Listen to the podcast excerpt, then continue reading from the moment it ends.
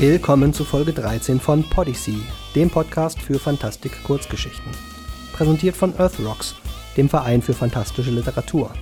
Mein Name ist Jens Hartmann. Der Grippe sei Dank starten wir mit 14 Tagen Verspätung aus dem Relaunch. Aber ich denke, das bekommen wir zukünftig in den Griff. Die erste Episode nach über eineinhalb Jahren Sendepause hatte bereits über 100 Downloads.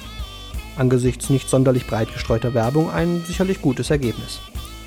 Wenn jetzt noch Kommentare über uns hereinbrechen und jeder Hörer zu jeder Episode 10 weitere wirbt, sind wir bald zufrieden. Aber bevor uns der Größenwahn gänzlich einholt, kehren wir lieber auf den Boden der Literaturwelt zurück, um mit Nina Horvath einen Abstecher ins All zu machen. Sie studiert Paläontologie an der Universität Wien ein Faktor, der später noch wichtig sein wird. Mehr als ein Dutzend Kurzgeschichten hat sie bereits veröffentlicht. Die Liste findet man auf ihrer Website unter www.ninahorvath mit V und th.at. Außerdem war sie Mitherausgeberin des Science-Fiction-Sammelbands Darwins Schildkröte, zu der sie auch die Titelgeschichte beigesteuert hat, sowie der Horror-Anthologie Metamorphosen auf H.P. Lovecrafts Spuren. Vorgetragen wird ihre Geschichte von Dirk Hardegen, Hobby- und Profisprecher, im Netz zu finden unter www.dirk-hardegen.de und über das Hörspielprojekt.de zu uns gestoßen.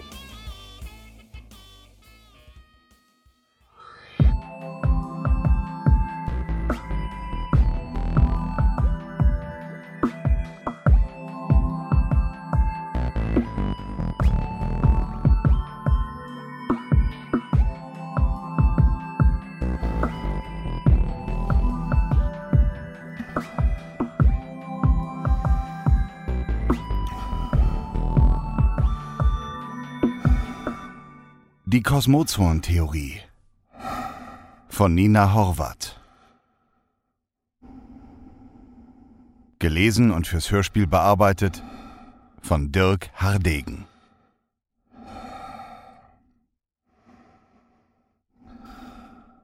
Die Luft in meinem Helm kribbelte.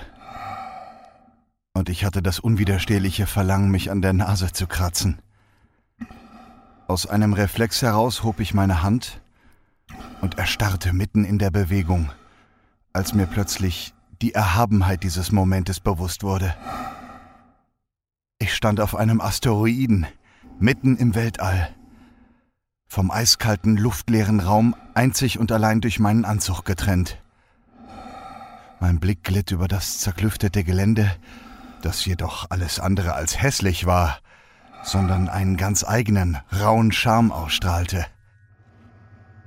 Unter den künstlichen Lichtern, die wir mitgebracht hatten, warfen die Steine lange Schatten, aus denen sich nach längerem Hinsehen scheinbar dunkle Gestalten und Gesichter herauslösten, die die einzige Unterbrechung der Ödnis darstellten. Darüber gab es nur die mitternachtsblaue Unendlichkeit, in die eine Vielzahl von strahlenden Sternen gleich Perlen in einen kostbaren Stoff eingewebt waren. Ich versuchte, mir dieses Bild ins Gedächtnis einzubrennen, da ich so etwas Wunderbares wohl nie mehr in meinem Leben zu Gesicht bekommen würde. Nicht so lange schauen. Ich weiß, dass bei euch Paläontologen der Zeitbegriff ein bisschen anders ist, aber bei uns kostet jede Sekunde ein paar Mille. Das war Samuelson, der gerade mit exakt eintrainierten Handgriffen eines seiner wissenschaftlichen Geräte aufbaute typisch Physiker, lobten ihre eigene Sachlichkeit in den Himmel und schafften es doch kaum zwei Minuten in diesem Gemütszustand zu verweilen. Ich schnitt eine Grimasse, machte mich aber gehorsam daran, den Gesteinsbohrer aufzubauen. Obwohl ich es oft geübt hatte, war es keine leichte Aufgabe mit den dicken, unförmigen Handschuhen. Während ich mich in diesem Geschicklichkeitsspiel abmühte, dachte ich daran, welche Tragweite dieser Moment für die Menschheit haben konnte. Doch was für mich persönlich weitaus wichtiger war, war die Bedeutung für meine liebste wissenschaftliche Disziplin. So ungern ich es auch zugab, die Paläontologie war eine sterbende Wissenschaft, nicht erst seit kurzem. Von den diffusen Anfängen bis hin in die jüngste Zeit hatte sie nahezu unbeachtet dahingeschmachtet, um dann für kurze Zeit mit dem Aufkommen von Filmen über geklonte Dinosaurier zu einem populären Kuriosum zu verkommen. Aber die Monster aus der Urzeitmasche, die zog schon lang nicht mehr. Und längst hatten sich schlimmere Schreckgespenster als ausgestorbene Bestien in die Fantasien der Menschen eingenistet.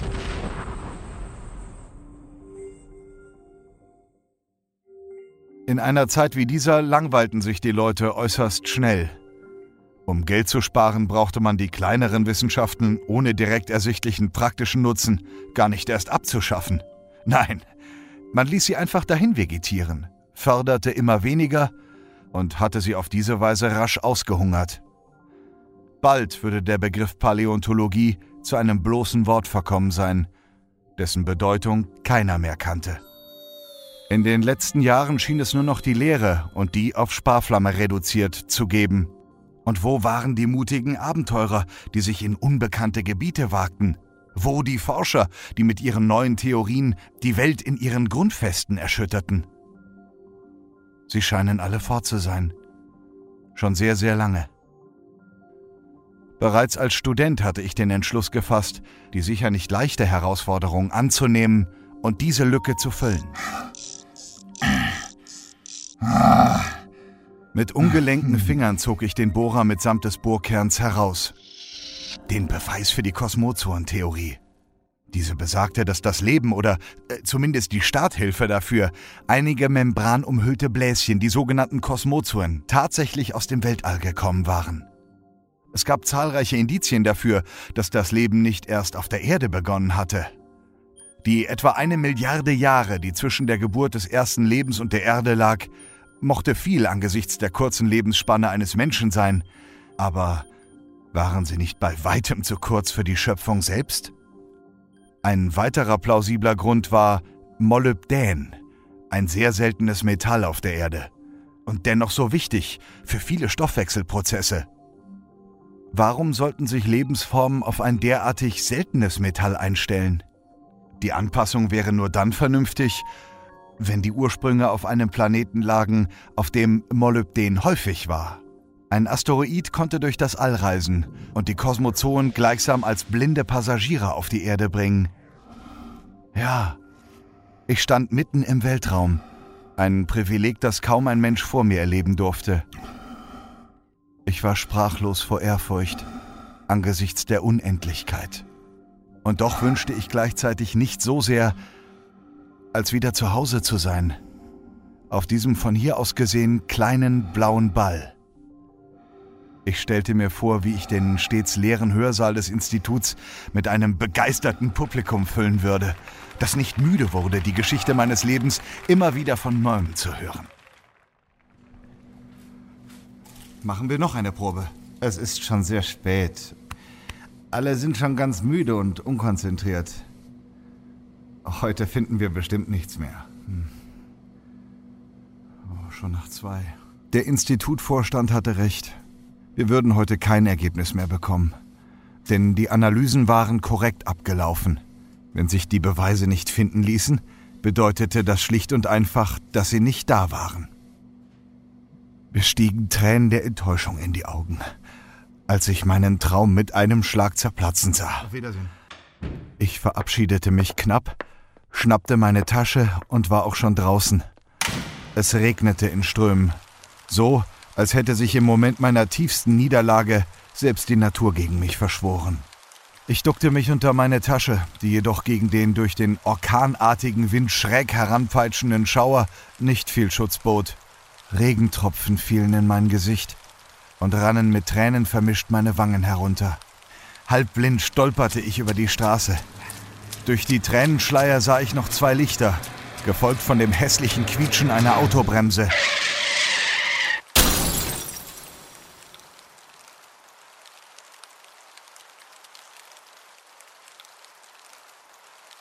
Als ich dann zu mir kam, war ich im Krankenhaus.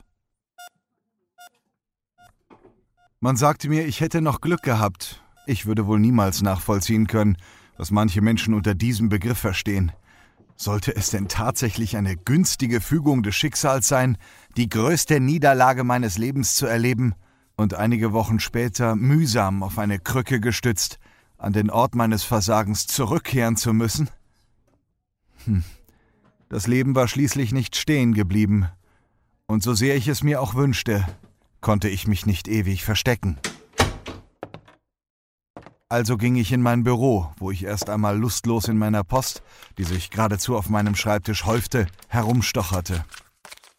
Es waren erstaunlich viele Briefe, nicht wenige davon aus dem Ausland, allesamt von unbekannten Absendern. Selbst für eine mehrwöchige Abwesenheit wunderte mich die große Menge. Als ich den Stoß nach einer Nachricht von einer mir zumindest dem Namen nach bekannten Person durchwühlte, fiel mein Blick auf eine Ausgabe von Nature, die ich abonniert hatte. Ich sah mich drauf, mein Bild nach der Landung, wie ich, damals noch stolz und fröhlich, triumphierend eine Gesteinsprobe präsentierte. Ich las etwas von erstem Leben aus dem All und dem endgültigen Beweis für die Kosmozoen-Theorie, erbracht von mir. Hm. Ich packte die Zeitschrift und stürmte damit in das Büro des Institutsvorstandes. Mein Auftritt war wohl unfreiwillig komisch, da ich immer noch nicht ordentlich laufen konnte. Das allein ärgerte mich maßlos, und so knallte ich vor Wut die Nature auf den Schreibtisch des Vorstandes, der mich suffisant anlächelte. Was soll das? Was soll das? Ein Bericht über die Ergebnisse. Sie haben tolle Arbeit geleistet. Herzlichen Glückwunsch. Das sind nicht die Ergebnisse meiner Proben. Ich war bei der Analyse dabei. Da waren keine Spuren von Leben, nicht mal von Protoleben. Ganz zu schweigen von Aminosäuren oder Molybden. Ich wurde heftig, fast ausfallend in der Art, wie ich erklärte, dass man an den Proben herummanipuliert hatte. Trotzdem blieb der Vorstand ruhig und unternahm nicht einmal den Versuch einer Verteidigung. Die Proben waren die meinen, und als ich das milde und gleichzeitig arrogante Lächeln in seinem Gesicht sah, da wurde mir bewusst, dass ihm das ebenfalls klar war. Hören Sie, die Kosmozoon-Theorie ist richtig. Also akzeptieren Sie den Beweis, den Sie mit Ihren eigenen Händen unter so vielen Strapazen beschafft haben. Schreiben Sie ein Buch darüber. Es wird sich gut verkaufen. Halten Sie Reden in allen wichtigen Städten. Ich bin mir sicher, auf Ihrem Schreibtisch türmen sich schon die Einladungen. Sie haben in letzter Zeit viel durchgemacht, aber es wird fortan besser werden. Sie bekommen einen fixen Lehrstuhl, nicht wieder einen weiteren Halbjahresvertrag. Es wird wieder Geld für Exkursionen geben und die Studenten werden sich in ihren Vorlesungen sogar um die Stehplätze streiten. Und die anderen Proben? Es wurden doch einige davon verschickt. Wenn unsere Analysen nicht hieb- und stichfest sind, dann werden sie uns zum Narren machen. Nun, dazu habe ich nur eines zu sagen. Wir waren nicht die Ersten, die die Meldung über entsprechende Funde verlautbaren ließen. Das war die Universität in Helsinki. Inzwischen gibt es solche Meldungen von einem halben Dutzend von Arbeitsgruppen. In meinem Kopf arbeitete es. Wenn wir nicht die Ersten gewesen waren, die den Beweis erbracht hatten, belegte das nicht dessen Richtigkeit? Das war es, was ich nur allzu gern geglaubt hätte. Doch so ganz gelang es mir nicht. Jeder war doch einzig und allein auf die Sensation aus, der Erste und Schnellste gewesen zu sein. Wenn die Ergebnisse gar einfach nur nicht eindeutig waren. Eine kleine Verunreinigung reichte schon aus, um den Chromatographen die tollsten Ergebnisse ausspucken zu lassen. Die glorreichen Wissenschaftler mussten es nur schlicht und einfach verabsäumen, einer Ungereimtheit nachzugehen. Ich wandte mich zornig ab, aber meine Wut galt nicht dem Vorstand, sondern mir selbst weil ich ganz genau wusste, dass ich dieses Angebot, das die Erfüllung all meiner Träume darstellt, nicht ablehnen würde. Wenn ich jetzt nicht annahm, war das der letzte Gnadenstoß für eine Wissenschaft, die ohne diese falschen Beweise schon bald ebenso ausgestorben sein würde wie die Mehrzahl ihrer Forschungsobjekte. Es war die letzte Chance, die Paläontologie wieder ins Gespräch zu bringen und sie so in neuem Glanz erstrahlen zu lassen. Nichts wünschte ich mir sehnlicher, als diese ernsthafte Disziplin, die mangels engagierter Verteidiger zum, zum Running Gag der Fachwelt avanciert war, zu dem Ansehen zu verhelfen, das sie meiner Ansicht nach verdient hatte. Ich hatte Tränen in den Augen, da ich wusste, dass ich die Wahrheit, das höchste Gut der Wissenschaft, opfern musste um mein geliebtes Fach vor dem Untergang zu retten. Ich hatte erreicht, was ich wollte. aber es war ein bitterer Sieg.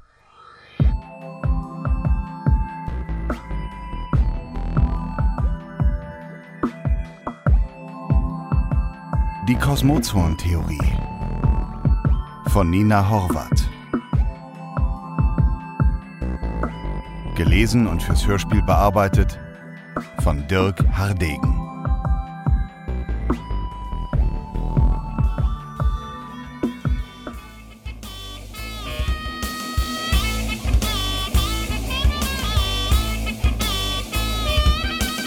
Und das war's. Ich muss gestehen, dass mich die Story direkt getroffen hat. Paläontologie kenne ich tatsächlich nur aus Jurassic Park und diversen Calvin und Hobbes Comics. Eine merkwürdige Wissenschaft, irgendwo zwischen Geologie, Biologie, Zoologie und Archäologie. Die meisten ihrer Erkenntnisse würde ich einer der anderen Disziplinen zuordnen. Und doch verdanken wir ihr unser Wissen von der Urgeschichte der Organismen bis hin zur Klimaentwicklung der Welt. Wie weit kann man gehen, um eine gute Sache zu unterstützen? Wofür lohnt es sich, die eigene Integrität aufs Spiel zu setzen? Die Geschichte ist fiktiv. Doch das Dilemma, auf das sie verweist, ist für viele Forscher, Sportler, Medienschaffende und Autoren ein alltägliches. Geld und Aufmerksamkeit bekommt nur das Außergewöhnliche, das Undenkbare, die Grenzverletzung. Der Wissenschaftler, der Messreihen fälscht, um die nächste Förderung zu bekommen, die Sportlerin, die immer neue Dopingmittel ausprobiert, um noch eine Tausendstel Sekunde schneller zu sein. Die Story, die mehr der Fantasie der Journalistin entspringt als den Fakten, aber Quoten bringt. Der Autor, der Verschwörungs- und Klerusklischees Hollywood-reif aufkocht und damit mehr Erfolg hat als die Kollegin, die sich auf Neuland wagt. Auf der einen Seite ist es der einfache, dunkle Weg zur Macht. Auf der anderen Seite halten sie vielleicht Forschungsdisziplinen an Leben lassen uns weiter mit den Athleten fiebern und verdienen den Verlagen das Geld, das sie brauchen, um auch die Geschichte jenseits ausgetretener Wege veröffentlichen zu können. Wir zeigen gern auf Politiker, die vor Lobbygruppen in die Knie gehen. Aber wer macht sich nicht irgendwo auf irgendeine Weise selbst in ähnlicher Weise schuldig? Es macht eine gute Geschichte aus, dass sie tiefer ist als ihre Handlung. Sie kann der Keim für neue Einsichten sein, neue Ideen und neue Geschichten. Geschichten, die dann irgendwann den Weg in diesen Podcast schaffen, um ebenso wie die heutige Episode unter der Creative Commons Lizenz veröffentlicht zu werden. Kostenfreie Weitergabe der Forschungsergebnisse ist gestattet und erwünscht, sofern sie in keiner Weise verfälscht oder bearbeitet werden. Auch der Verweis auf den Urheber ist in Form der URL bei jedem Zitat zu nennen. Und damit bis zum nächsten Mal.